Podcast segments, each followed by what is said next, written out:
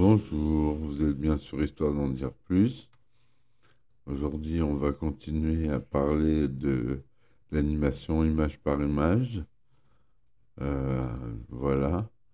On va travailler euh, sur euh, Ray Harryhausen, un des pionniers de l'image en stop motion, qui est toujours en vie, qui a 92 ans. Ah non, il est mort en 2013 à Londres, au, Royaume-Uni. Donc l'animation, euh, pour vous rappeler, l'animation image par image, c'est une animation euh, qui est animée, une image, puis déplacée un petit peu, et reprise en photo, puis déplacée un petit peu, puis reprise en photo, et ce 24 fois par seconde, donc pour donner l'illusion d'un mouvement. Jusqu'au cinéma, la vitesse de défilement d'une caméra est de 24 images par seconde. Et c'est grâce à ce procédé qu'on a réussi à animer des films avec des animaux modeler, comme on a pu voir dans l'épisode précédent. Donc on va faire une petite biographie de Ray Harryhausen. Donc Ray Harryhausen, qui est né en 1920 à Los Angeles, est mort en 2013 à Londres, est un concepteur d'effets spéciaux pour le cinéma. Il est considéré comme le grand maître de l'animation volume en raison de sa contribution dans le domaine du trucage de cinéma, de ses premiers pas dans l'ombre de Willis O'Brien de Monsieur Joe qu'on a vu la dernière fois, Mighty Joe Young, à la fin de 1940 jusqu'au choc des titans au début des années 80. Il est récompensé en 1991 aux Oscars techniques par le Gordon Sayer pour son apport au cinéma. Ses débuts entre 1941 et 1947. La première de King Kong, dont les trucages sont réalisés par Willis O'Brien, scelle la vocation du jeune Ray Harryhausen, alors âgé de 13 ans. Il développe alors ses premiers projets personnels, Cave Beer et Evolution of the World, se passionnant pour la reconstitution d'animaux préhistoriques. Un heureux hasard veut qu'il puisse également montrer ses premiers travaux des dinosaures en modeler à Willis O'Brien, étant considéré comme le père de l'intégration d'animation en volume avec des prises de vue réelles, comme le prouve notamment son travail sur le monde perdu, qui l'encourage à continuer dans cette voie. Il étudie ensuite les arts dramatiques et la photographie et la sculpture, puis la réalisation artistique et le film. C'est à cette époque qu'il se lie d'amitié avec Ray Bradbury. En 1941, il montre ses travaux à George Pal, l'animateur qui engage comme assistant sur la série Puppet Toons. Et pendant la Seconde Guerre mondiale, Harryhausen est incorporé à l'unité de Frank Capra dans l'Army Signal Corps. En 1945, il réalise des épisodes pour une série de contes de fées, Mother Goose Stories, qui trouve un débouché pour les milieux scolaires et éducatifs.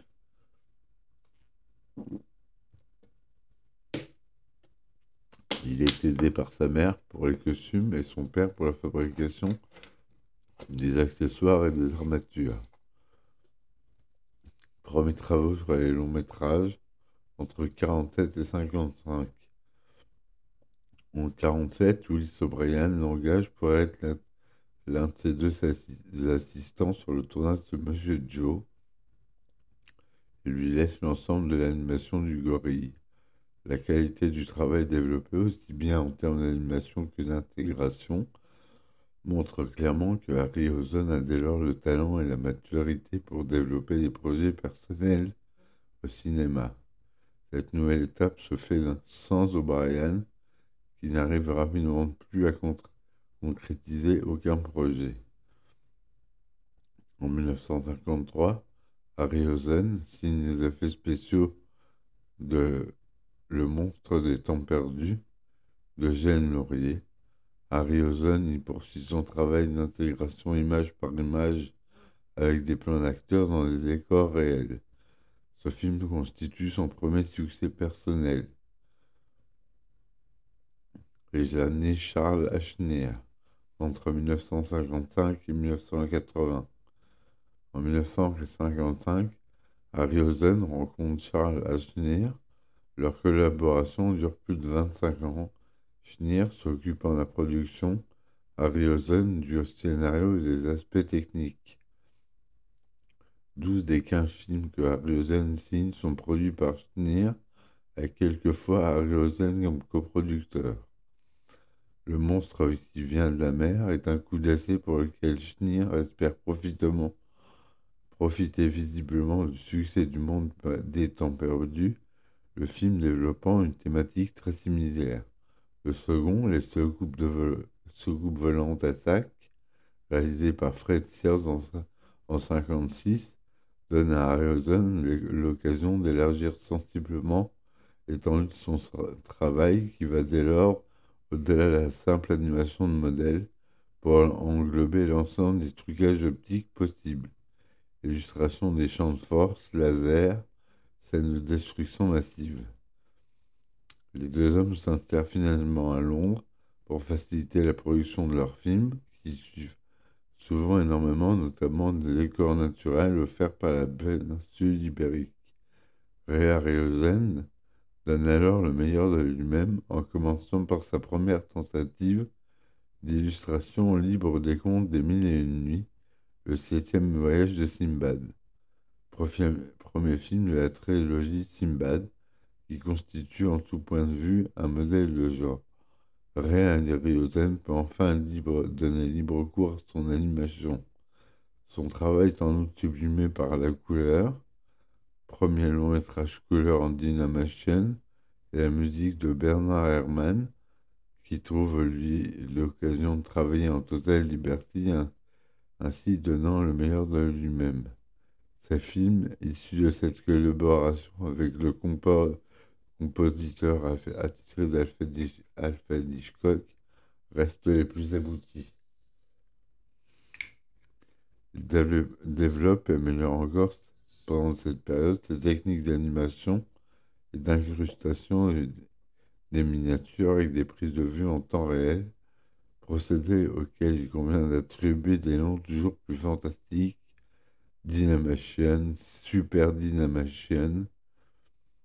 Fort du succès qu'ils rencontrent, Cher et Harryhausen poursuivent leur conquête de l'imaginaire et du fantastique avec le célèbre Jason et les Argonautes de 63, le premier homme sur la Lune de 64, La vallée du Gwangi en 69 et les deux derniers films de la trilogie Simbad en 73 et 77, avec lesquels Schneer aspire à renouer avec un vrai succès commercial.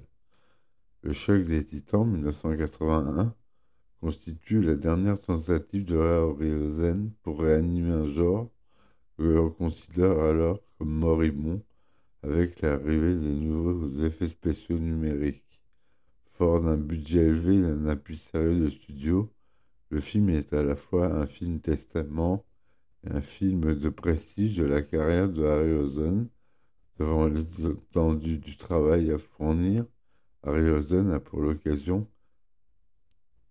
de talent de d'autres animateurs avec lesquels il partage le regret son travail.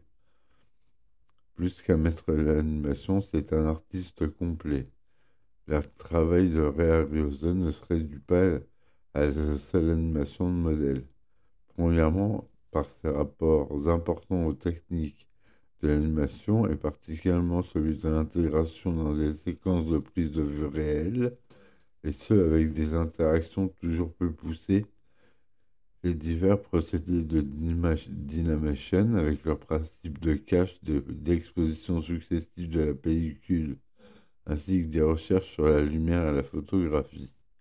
Harryhausen est l'artisan local de la réalisation de ces séquences, de leur conception sur papier, des illustrations et storyboards, des premiers modèles réels sculptés par l'artiste lui-même, jusqu'à la localisation des extérieurs et supervision de prise de vue avec les acteurs. Et pour finir, les réglages précis des lumières pour combiner l'ensemble des éléments, et le montage des séquences en elles-mêmes. Le procédé Dynamation. L'apport le plus significatif d'Ariosène au domaine du trucage cinéma restera l'élaboration d'une nouvelle technique d'une combinaison de prise de vue réelle et de miniature, technique dont il aura un usage presque exclusif au cinéma et qu'il ne cessera d'affiner. Le principe est de renforcer l'effet d'intégration en distribuant des éléments de la prise de vue réelle en avant et en arrière-plan de celui de l'objet animé, sans plus clair donner la possibilité à l'animateur de faire passer l'élément animé devant ou derrière des éléments choisis lors de la prise de vue réelle. La technique traditionnelle utilisée alors sur résumé à filmer des miniatures devant un rétroprojecteur de la prise de vue réelle, la marionnette est photographiée devant un écran semi-opaque sur lequel est projetée en synchronisation, image par image, par l'arrière, la prise de vue réelle. Cette technique poussait naturellement la miniature au premier plan.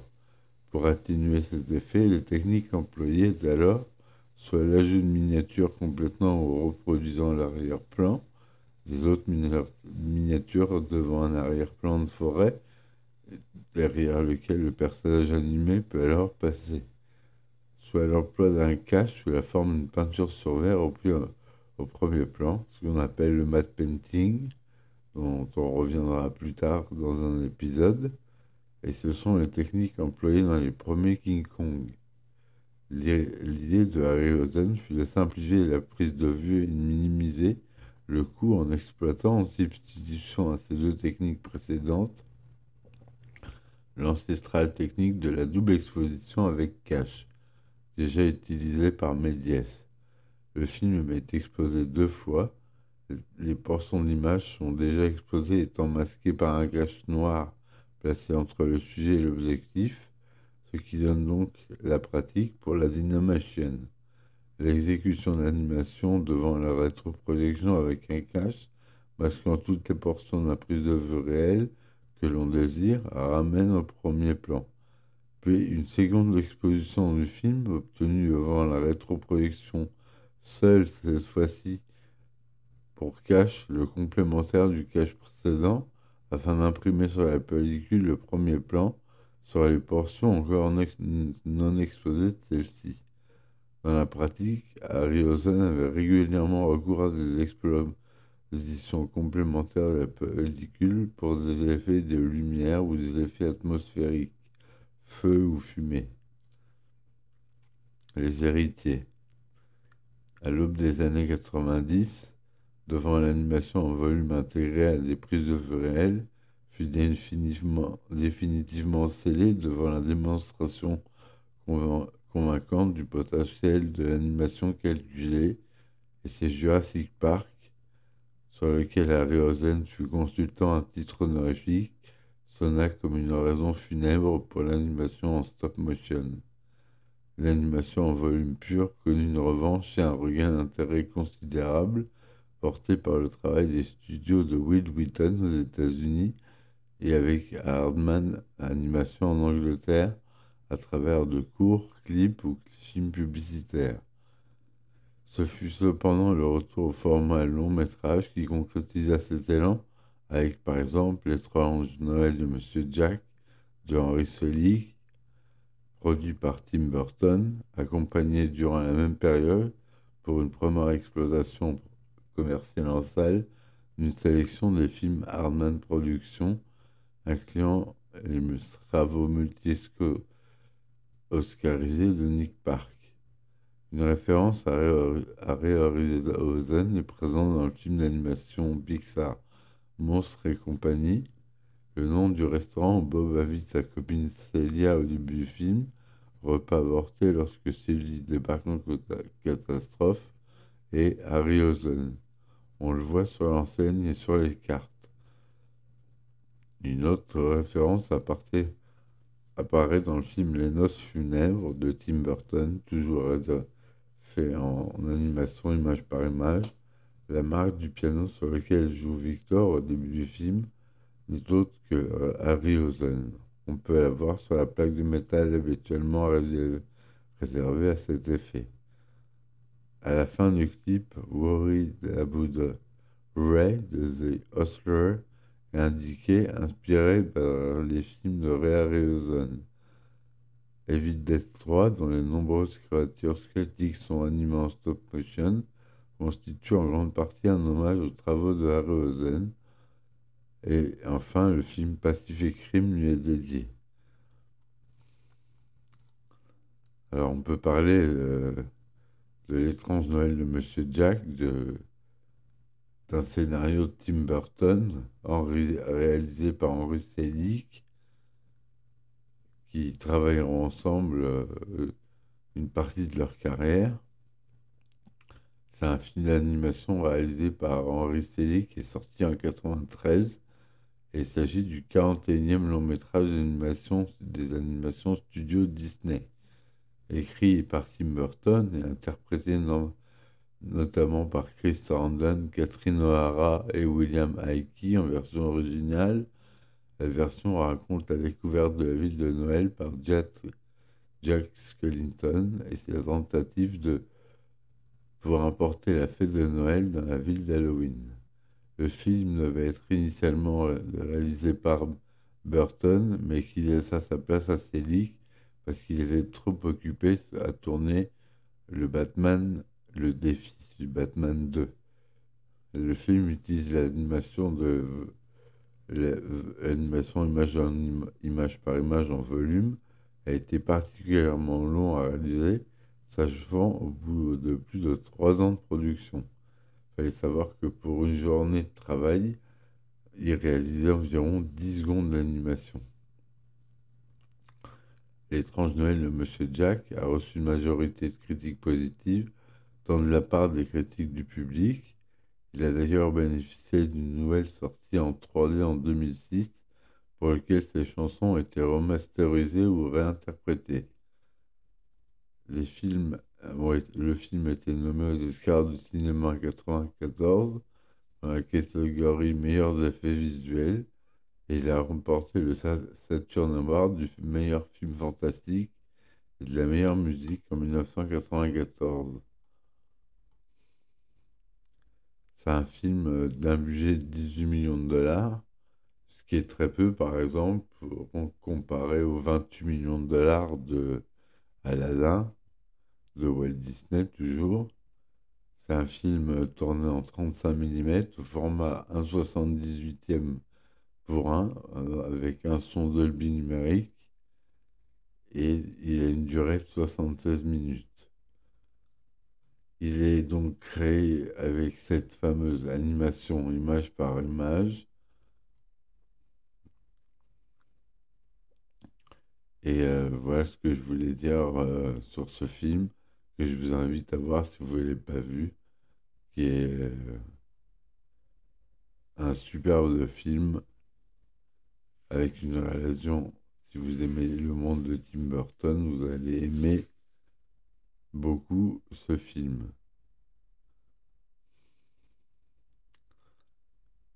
Euh, Tim Burton réalise plusieurs adaptations euh, de films, comme la comédie musicale Sweeney Todd, le, diabolique barbier de Fleet Street en 2007, en stop motion. Puis réalise et co-réalise et finance les noces funèbres et met en scène Frankenweenie, trois films d'animation utilisant la, technique de l'animation image par image des marionnettes qui évoluent dans un corps, dans un décor réel. Tim Burton fait partie des cinéastes qui parviennent à concilier succès critique et commercial. Il a été décoré d'un signe de chevalier d'officier de l'Ordre national des arts et des lettres par Frédéric Mitterrand en mars 2010. Euh, voilà que je voulais dire sur Tim Burton. Et je pense que on a des animations d'ailleurs dans sa filmographie en image par image dans Beetlejuice, dans Mars Attack, dans Les Noces funèbres, donc en 2005, dans Sweeney Todd, dans Frankenweenie, et dans Vincent en, en 1982, un court métrage qu'il a réalisé et son premier court métrage en 1982. Frankenweenie est un autre court métrage sorti en décembre 1984 qui s'inspire de Frankenstein version canine. Une version long métrage a été réalisée en 2012, 2012 Frankenweenie. On a aussi euh, le film d'animation en image par image Les Noces funèbres, réalisé par Burton, inspiré de la légende de la mariée morte. Donc c'est une technique qui a beaucoup été utilisée par Tim Burton et aussi par euh, d'autres euh, spécialistes de l'animation en image par image. Donc euh, voilà ce que je veux dire pour cet épisode. J'espère qu'il vous aura plu. Si vous aimez ça, n'hésitez pas à lire les autres épisodes. Je vous invite à les écouter. Et je vous remercie de m'avoir écouté jusque-là. Je vous dis à ciao ciao. Salut.